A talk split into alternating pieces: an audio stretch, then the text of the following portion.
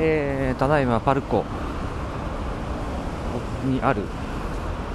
えー、映画館でですね映画を見てきました、えー、ドイツの映画で、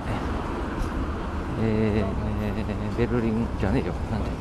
バルーン。奇跡の脱出というものですが、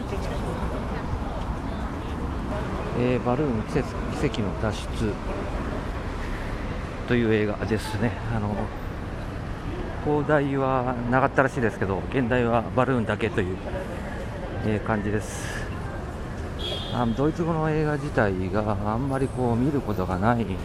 見ることがないじゃない。そもそもドイツ語の映画はあまりやらないのでとっても、えー、たっぷり、えー、ドイツ語に触れる時間でとまあ楽しかったですね。はや冷戦構造もあのソビエトもなくなって亡くなった時代で東ドイツ、西ドイツとドイツが分かれてた時代もとうの昔になりましたが